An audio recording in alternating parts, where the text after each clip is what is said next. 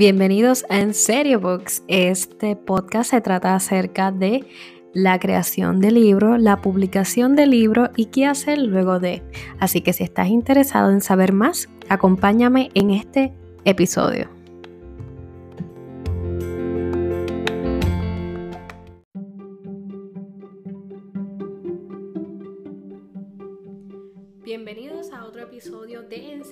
Podcast. Mi nombre es Maribel y estamos en otro episodio, como dije anteriormente. Así que vamos con ese episodio del día de hoy. Se titula Conflicto externo e interno. Y básicamente vamos a estar definiendo estas dos cositas que puedes utilizar en tus novelas y puedes entonces ir ¿verdad? desarrollándolo. Muchas veces al, nosotros descubrir este, este tipo de definiciones y tipo de, de propuestas, ¿verdad? Podemos, eso también nos puede ayudar a cómo desarrollar los personajes o también cómo podemos llevar la historia para que sea un poco más interesante para quien lo va a leer. Así que vamos a empezar con las definiciones. El conflicto interno en la literatura siempre está dentro del personaje o protagonista. Básicamente son las fuerzas eh, internas, lo que, el, lo que el personaje está luchando, ¿verdad?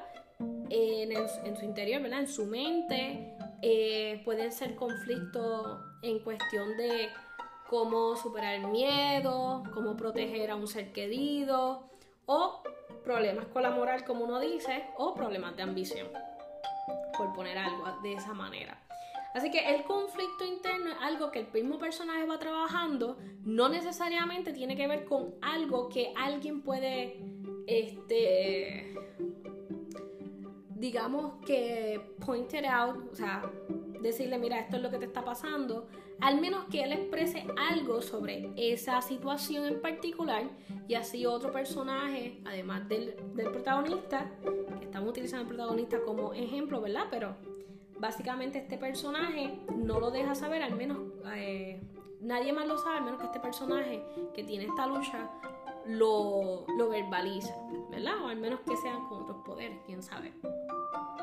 Así que el conflicto interno es interesante, nos puede ayudar a cuando estamos desarrollando, cuando estamos poniendo el persona, a este personaje de conflicto interno, lo estamos poniendo en situaciones un poquito este, difíciles, el cual tiene que batallar con su propio miedo, ¿verdad? Para poder entonces ayudar a otro personaje, este, llevar a cabo una acción eh, o poder entonces encontrar un bienestar a la otra persona o, para sí mismo.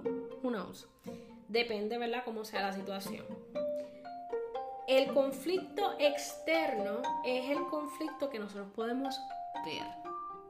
Básicamente son las son este tipo de situaciones cuando es el hombre contra hombre, que es normalmente el que vemos de acción, el hombre contra Dios, el hombre contra la sociedad, o el, hombre contra máquina, que básicamente son estos conflictos que nosotros podemos este, ver, o sea, se, pueden, se pueden ver como tal.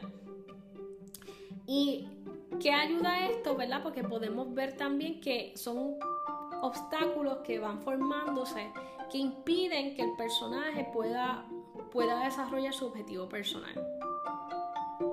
Así que estos son los conflictos. ¿Qué podemos hacer con esto, con estas definiciones?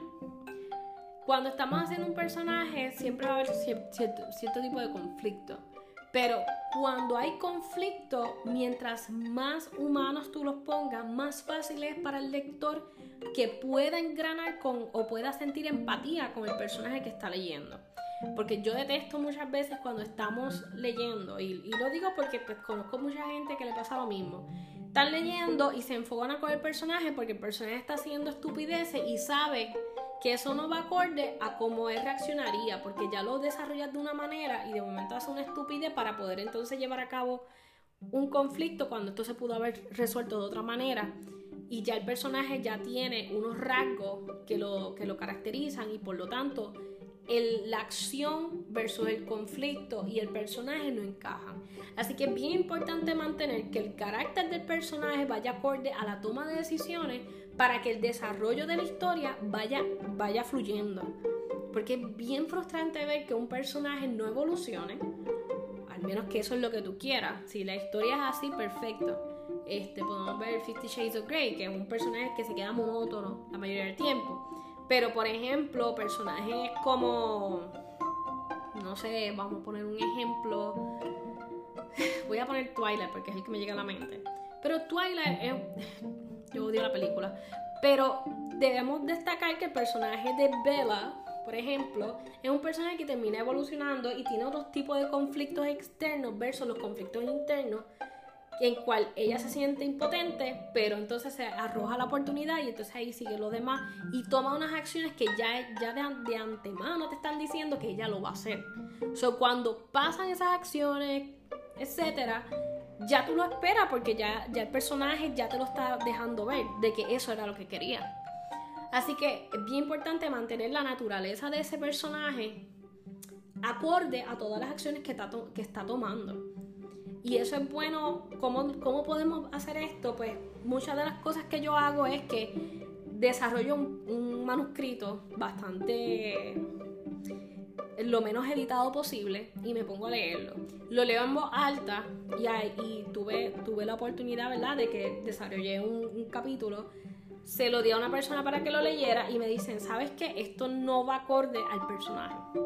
¿Por qué? Porque el personaje, el personaje primero tienes que ponerte los zapatos de él o, de ella.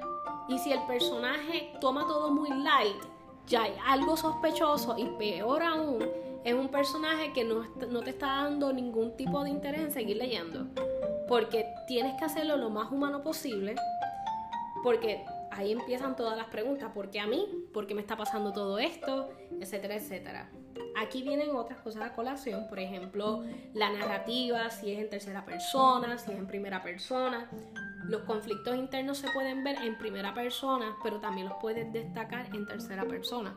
Así que bien importante dejar todo eso eh, puesto en el sentido de que cuando hacemos un primer draft, en este caso como le estaba contando, lo único que yo hice fue, dije, déjame darle un save a este capítulo y volverlo a intentar de otra manera para ver entonces si cambiándole la voz, y la voz me refiero a la narrativa, quién lo va a leer, sea primera o tercera persona, ayuda a que esto fluya mejor. Y así poco a poco pues uno va haciendo arreglos, ¿verdad? Para ayudar.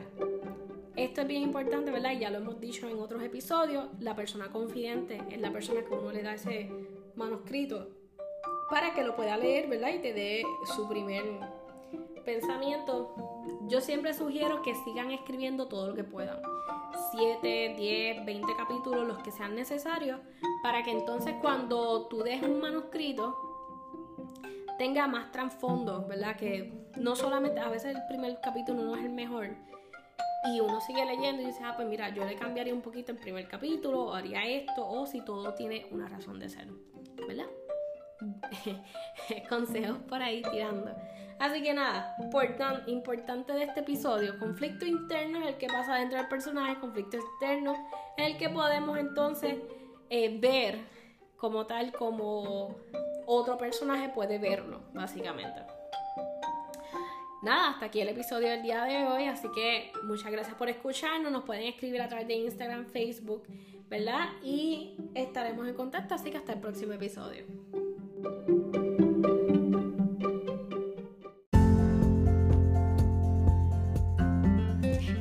hemos concluido el episodio del día de hoy. Te agradezco por escucharme. Por favor, si tienes preguntas, algo que entiendas que te pueda ayudar, no dudes en contactarme a través de tu plataforma favorita, ya sea Facebook o Instagram, o a través de Anchor. También lo puedes hacer con un mensaje de voz.